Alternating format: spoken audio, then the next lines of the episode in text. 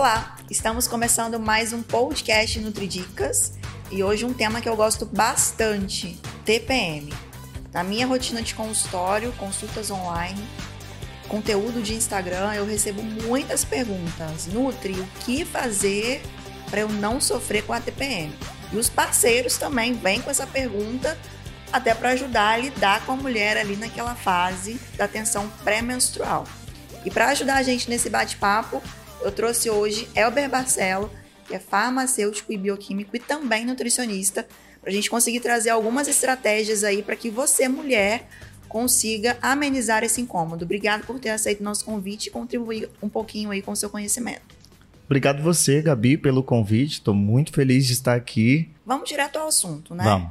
Primeiro, a gente entende na sociedade que a mulher ela sofre com TPM. E aí, às vezes, a gente ouve até algumas piadas do tipo, tá irritada, tá, Tá com naqueles TPM, dias. tá naqueles dias. Aham. Não mexe com ela ela tá naqueles dias.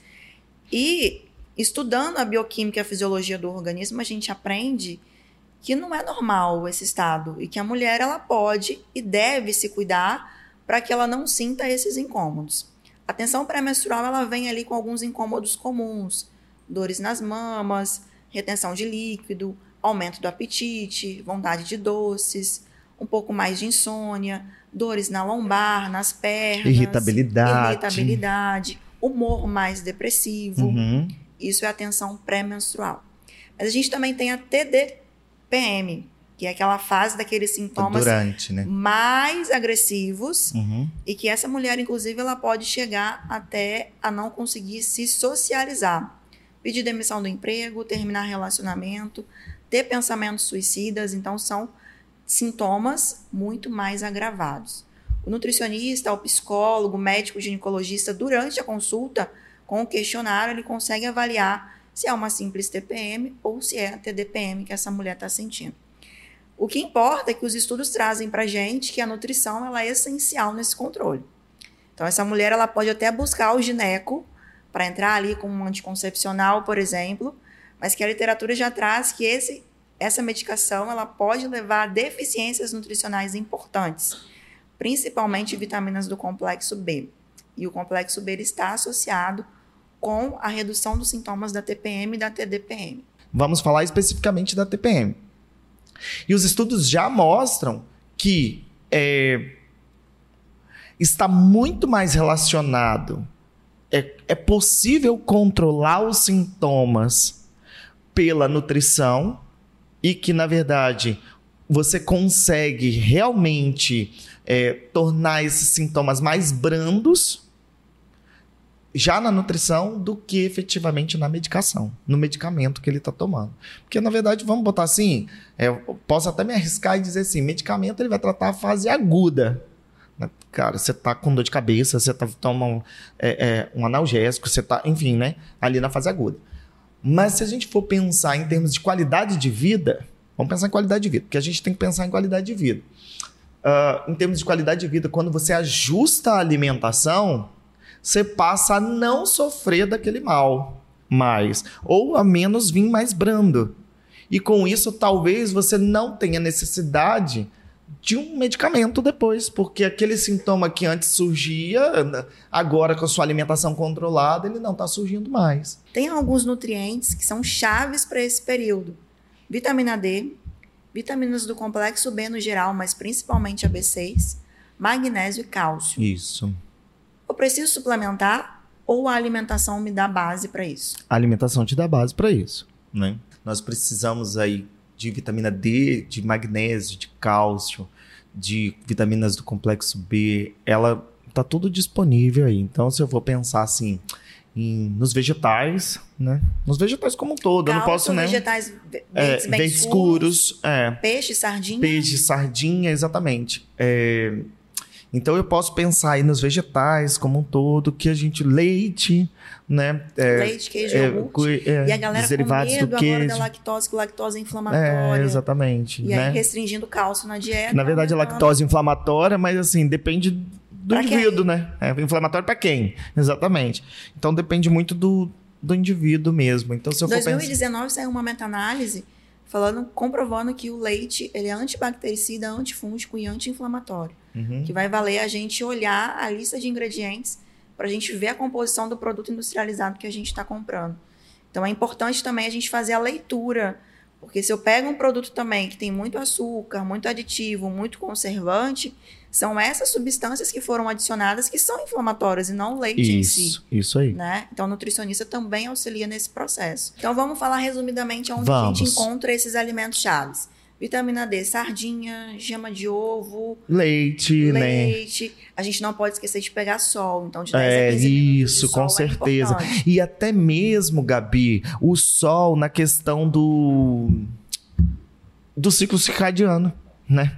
Ah, O sol é muito essencial, além de ativar a vitamina D, o ciclo circadiano para te manter ali os, os seus níveis de humor, porque há oscilação de humor na TPM, então ciclo circadiano também está envolvido aí no processo de, de TPM. Vitaminas do complexo B: fígado, Peixe, peixes, é, semente de girassol, semente de abóbora, Abóbora, é. levedura nutricional Isso também aí. é bacana. Magnésio, cacau. Então, pra que ter medo daquele chocolate? Chocolatezinho, amargo? 70%, mata a sua vontade e diminui sua irritabilidade, né? Não tem jeito, né? E cálcio, como a gente já falou, folhas verdes É. bem escuras, sardinha e o leite aí, os derivados que não é inflamatório. O magnésio, eu acho que nozes também, Nozes, abacate, as oleaginosas, as abacate. oleaginosas, abacate, né? Eu acho que vale a pena também colocar.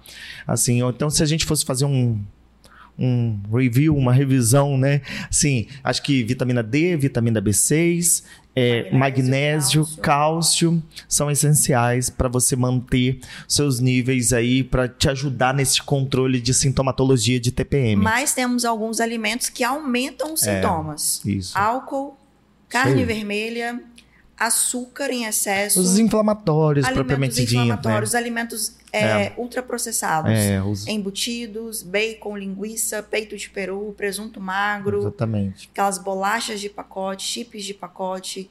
Então, isso aí a gente tem que tomar um pouquinho de cuidado e evitar, principalmente nesse período.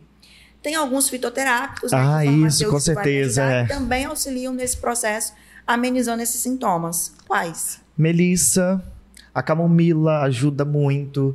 É, tem um estudo recente, foi publicado agora em 2023, trazendo o ginkgo biloba, é, trazendo também o alho. Né? Então, o alho, que é, eu vou nem falar de chá, o próprio alimento, né? O alho. É, o alho tem uma- algumas substâncias que são muito anti-inflamatórias, que são essenciais, são estudadas há muitos anos. Então eu acho que eu elencaria esses quatro que hortelã estão. também acho A legal. hortelã é, também é legal. Então, assim, se a gente colocar hortelã, melissa, camomila, o alho, Cúrcuma. a cúrcuma também é uma. Sabe o que que eu gosto muito? Que eu trabalho bastante? Maca peruana.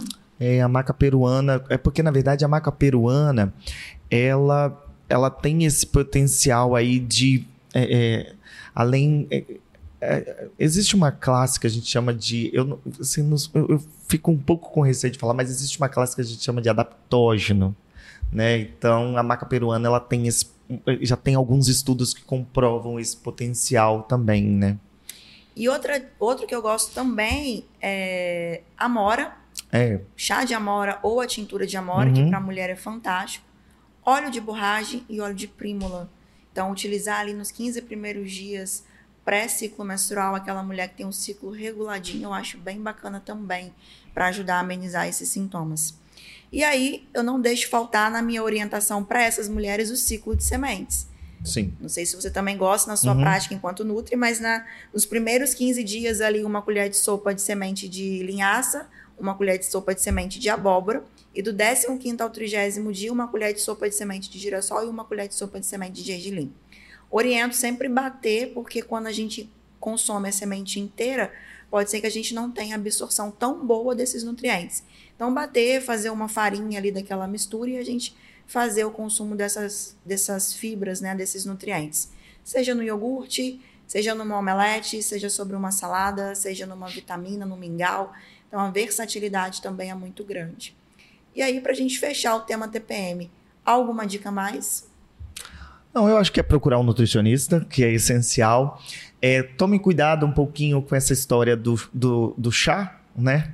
A gente falou aqui, nós falamos aqui, mas tome um pouquinho de cuidado, seja acompanhado por um profissional, esteja acompanhado por um profissional. É isso, gente. Espero você, mulher, que você tenha conseguido aí aprender um pouquinho mais a como contornar esses incômodos da TPM que vem aí mensalmente. Às vezes, inclusive, mulheres que fazem utilização de anticoncepcional contínuo, que Isso. não menstruam, mas mesmo assim sentem os incômodos. Então, essa dica é para mulheres de Como uma um forma todo. geral, né?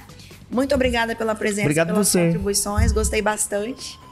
É isso, tamo junto, vamos lá, né? Vou querer você mais vezes aqui com a com gente. Com certeza, só chamar. Um pouquinho mais. Só Essa chamar. linha da fitoterapia eu gosto bastante aliada aí à nutrição. É. Espero que você tenha gostado e para acompanhar mais dicas de nutrição, continue nos acompanhando aí na plataforma Tribuna Online, YouTube e também nos tocadores de podcast. E até a próxima semana. Hashtag Tamo Junto Sempre.